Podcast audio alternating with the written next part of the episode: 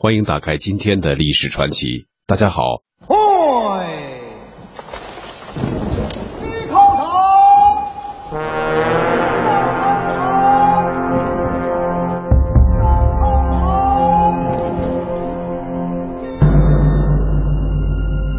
第二次鸦片战争以来，晚清帝国的最高决策者都是慈禧太后。不论同光兴盛还是甲午战争，以至于戊戌变法，直到新政立宪，实际上都只是慈禧戏园子里面的折子戏。慈禧虽然通过垂帘听政和重用太监等手段牢牢控制住了中央政权，但她却无力也无心去把握国家的命运。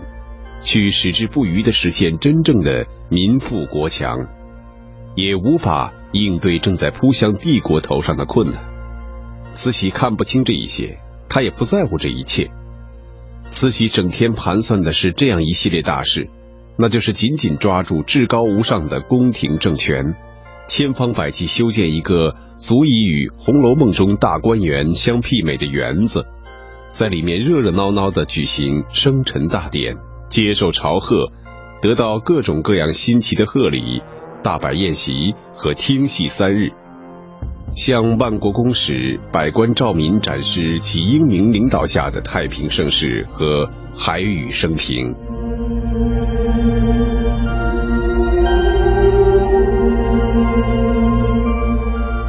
今天的历史传奇为您讲述慈禧太后祸国殃民的园子工程。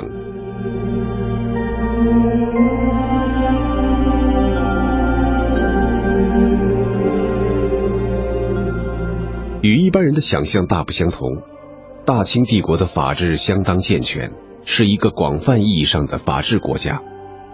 在包罗万象的大清律中，包括严格的钦定宫中现行则例之类规范宫廷行为的专门法规，宫则具体规范了皇太后、皇后、皇贵妃、太监、宫女等等的生活待遇。关于皇太后每年的开支、头饰。四季服饰、衣着布料、饮食消耗、日用家具、照明蜡烛、烧炭、贡品、生日用品等等都有具体规定。皇太后每年生活开支的法定总额在三十万两左右，按乾隆年间的价值折算，相当于两千七百万斤白面。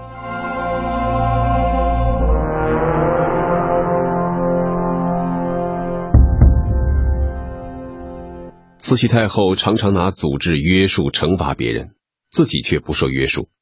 一八七四年农历十月初十是慈禧太后的四十大寿，同年正月，十七岁的同治皇帝亲政，垂帘十二年的两宫皇太后撤帘归政。刚刚亲政的同治皇帝决心修建圆明园，作为孝敬慈禧太后四十岁万寿典礼的大礼。兴高采烈的慈禧太后还亲自绘制了一些圆明园的修建图样。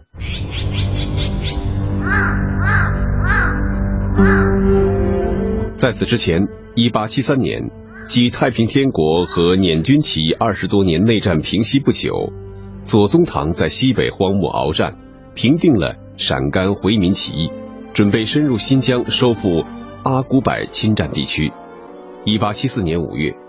日本在美国等的怂恿和支持下出兵侵占台湾。当年七月，沙俄出兵侵占伊犁。连年内战的中国又在面临东西两面同时爆发国际大战的危险。当左宗棠、李鸿章等人在为国家财政极度空虚的情况下，是否应耗费巨资夺回伊犁而激烈争辩的时候，八月份，同治皇帝宣布圆明园修建工程开工。从这个时候开始，慈禧太后的园子工程正式拉开序幕。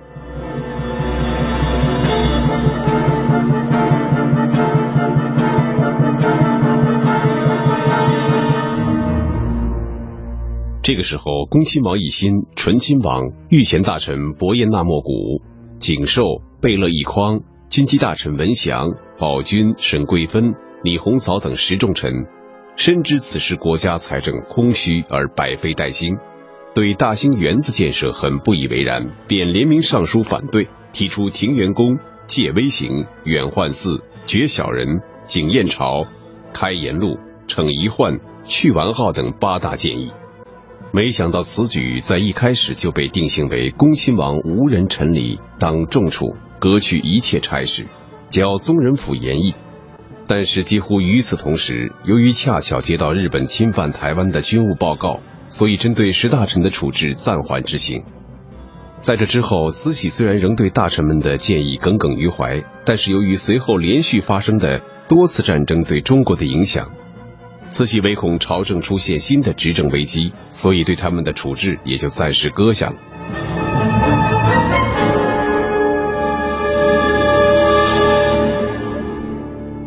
一八七五年一月十二日，朝廷宣布刚刚执政一年的同治皇帝因天花驾崩，懿旨立载田为光绪皇帝。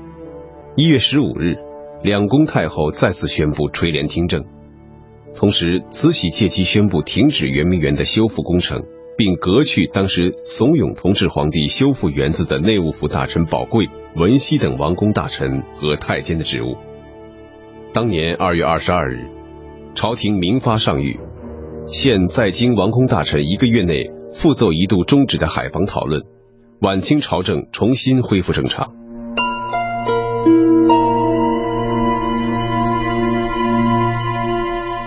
大约在十年以后，战争停止，国力基本恢复的时候，报复当年上书反对大兴园子建设大臣们的机会终于来了。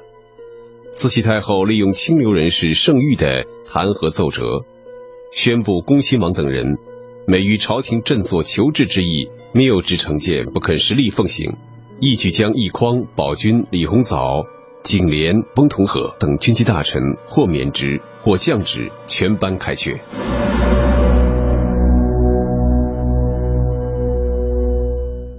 当天，慈禧另命李亲王世铎、户部尚书俄勒和部、户部尚书严敬明、刑部尚书张之万等为军机大臣。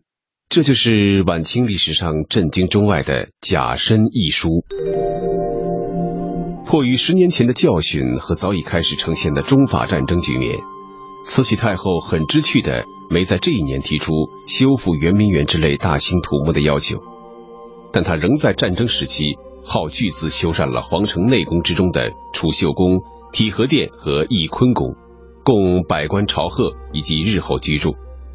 其中现今仍保持着这次修缮时原状的储秀宫，当时的修缮费就有六十三万两。储秀宫前殿前回廊上装饰的诗赋匾额和对联，正是满朝文武在中法战争最激烈的时期为祝寿而精心创作。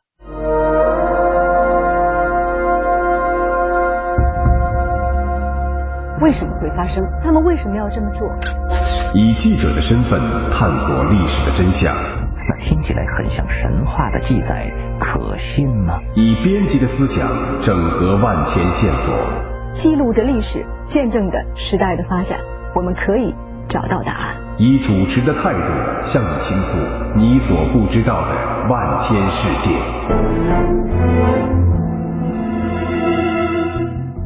欢迎您和我们一同感受真相大白的震惊和快意。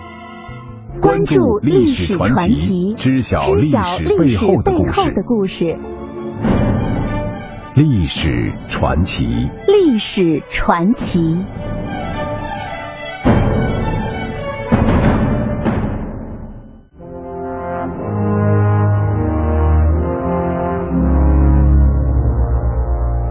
一八八四年农历十月初十是慈禧太后的五十大寿，在此前一年，新上台的法国共和党政府多次增派军队侵略越南，威胁中国，都被越南军队和中国黑旗军击溃。李鸿章认定清朝根本不可能战胜当时全球第二大海军强国，并充分考虑到慈禧太后渴望能在年底大办寿典，便一意主和。一八八四年年初。主和的李鸿章甚至拒绝了前往广东督战备战的上谕。年底，法军大举进攻，云南、广西官员昏庸懦弱，不知所措，军队节节败退。朝廷震怒，革职拿问云广巡抚，换上贵州、湖南巡抚。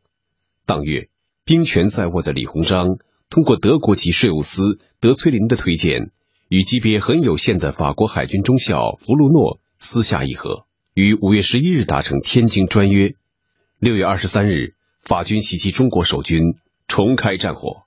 李鸿章的和荣外交严重失败。不久，马尾船厂被摧毁。左宗棠毅然奏请抱病前往福建督战。趁着中法激战，清朝廷无暇顾及北方，日本趁机在朝鲜策动了颠覆李氏王朝的政变，目标直指中国。十二月四日，慈禧太后生日前后，朝鲜半岛的甲申事变爆发。临时接替李鸿章主持北洋工作的张树声，在总理衙门和李鸿章的对策中选择了前者，果断率兵出击，扭转了朝鲜局面。在这之后，李鸿章接手进行和谈，却签订对日方有战略意义的《天津条约》。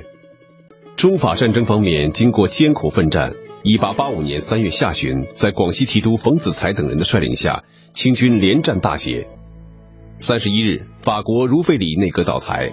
第二天，李鸿章迫不及待地致电总理衙门，要求和法国和谈。六月九日，李鸿章签订了虽胜犹败的中法天津条约。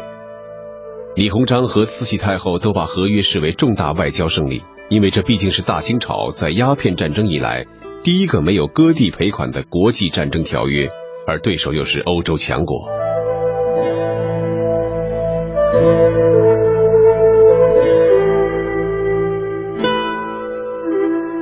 慈禧太后显然对1884年五十岁寿典时仅仅耗资六十三万两银子修建储秀宫耿耿于怀，很不甘心。而这一点在中日朝鲜冲突、中法战争结束不久便凸显出来。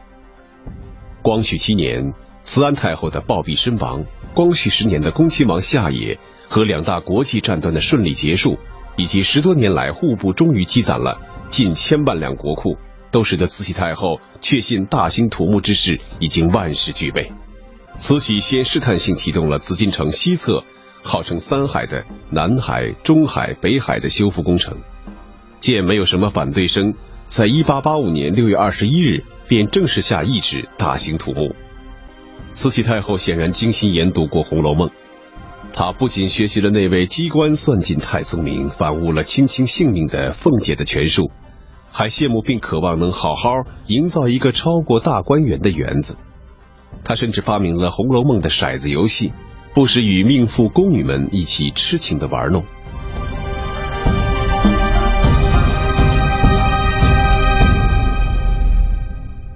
修复万园之园。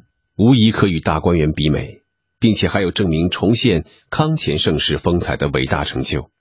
但这圆明园实在太大、太散，工程太浩瀚，反对声一直太高，提议修复的风险太大，难以成功。思来想去，慈禧决定退而求其次，修复圆明园西侧的清漪园。清漪园虽规模较小，却有山有水，为圆明园所不及。并且这里更有乾隆皇帝孝敬母后六十大寿的典故，可用以封堵反对者的嘴。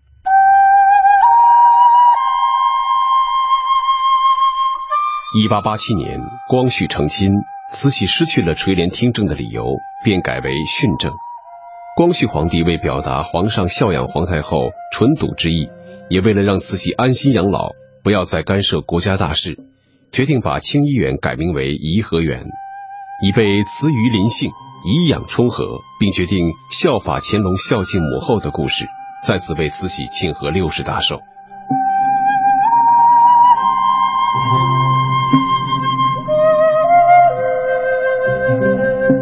当时中法战争已经过去多年，由于没有巨额赔款，战争创伤基本愈合，财政也有所结余。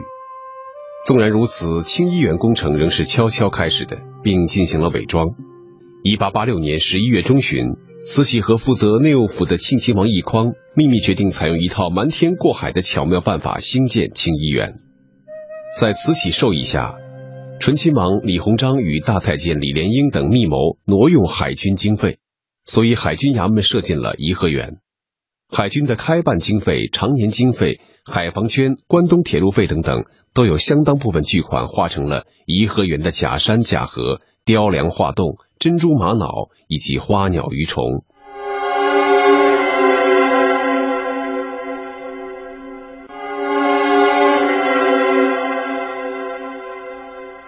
醇亲王先以恢复乾隆皇帝效仿汉武帝在昆明湖训练水军救治的名义，在昆明湖里建造了十六艘旧式战舰，调福建水师官员担任教官，装模作样的训练水师。接着以慈禧太后和光绪皇帝检阅需要，大举修复在第二次鸦片战争中被英法联军毁坏的亭台楼阁。一八八七年，李鸿章还布置天津机器局为慈禧太后特制了两艘钢制游艇。供慈禧太后泛游昆明湖，清漪园动工修复的消息逐渐传开，闹得沸沸扬扬。当时负责旅顺军港建设的袁宝林，在给一位军机张京的私信中讽刺说：“昆明湖吸水战，复决好题目，借款得所棘手，挥洒教义。”时任户部尚书的翁同龢从易环那里得知此事之后，在日记中写道：“盖以昆明湖以渤海。”万寿山换滦阳也，其中的昆明湖和万寿山都是清漪园内的重要景物。滦阳是指承德避暑山庄，而渤海则是指北洋海军。眼见纸包不住火，一八八八年三月十三日，光绪昭示天下，将清漪园改名颐和园。在修葺完成之后，要仿照乾隆皇帝为皇太后举行庆典的规矩，在慈禧六十岁生日的大庆之年，率领群臣同去恭贺。颐和园工程于是转为公开，从此朝廷内外敢怒不敢言。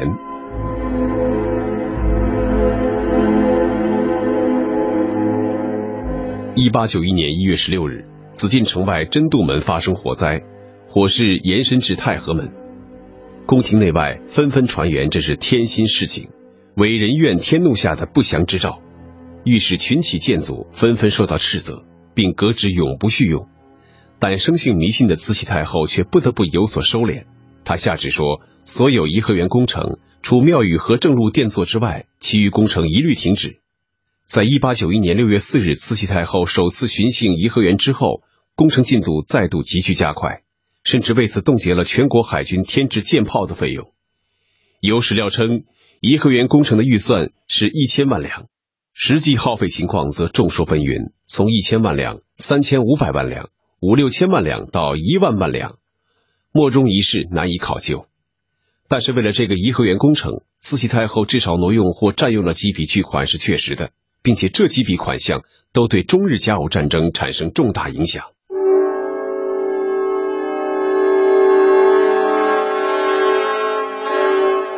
其中，历年查抄罚没变卖所得的七八百万两非正向国库存款。是慈禧太后修建颐和园的首选财源，另外还包括直奉铁路的修建经费千余万两，通过卖官鬻爵以筹措海军经费名义获得的海军报销捐数百万两，李鸿章以海军建设的名义代为募集、代为储蓄的生息款二百六十万两。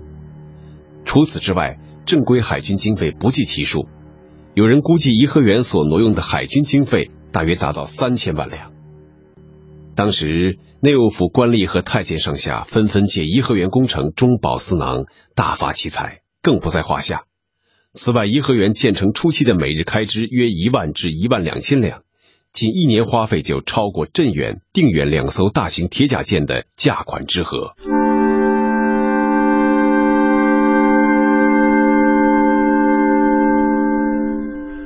光绪二十年十月初十是慈禧的六十岁生日。为了这个生日，除了在颐和园大兴土木之外，还在从紫禁城西华门至颐和园东宫门之间所经路段分设六十段景点，建造各种形式的龙棚、金坛、戏台、牌楼和亭座。正当清政府紧锣密鼓筹备太后六旬庆典的时候，中日战争爆发了。中外舆论认为中国必胜，光绪主战，慈禧也主战。可是，当有人提出停止颐和园工程、停办景点、移作军费的时候，慈禧却非常生气，说：“今天谁让我不高兴，我就要他一辈子不高兴。”后来，清军在朝鲜战场上接连失利，北洋水师在黄海之战中又遭受严重挫折。为了不影响自己的六旬庆典，慈禧希望外国出面干涉，尽快结束战争。他支持李鸿章避战求和的方针，以各种借口打击以光绪为首的主战派。由于形势日益紧张，他不得不改变原来的计划，所有庆辰典礼只好仍在宫中举行，颐和园寿贺的事宜即行停办。在荆州、大连相继陷落、旅顺万分危急的情况下，慈禧在紫禁城内的宁寿宫度过了她的六十岁生日。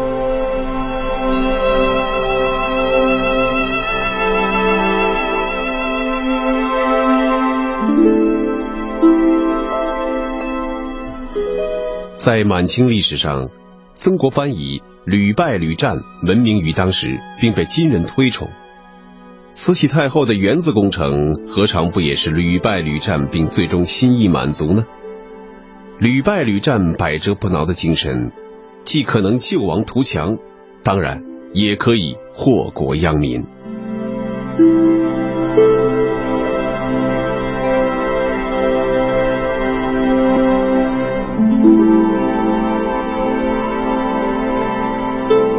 今天的历史传奇就为您讲述到这里，感谢您的收听。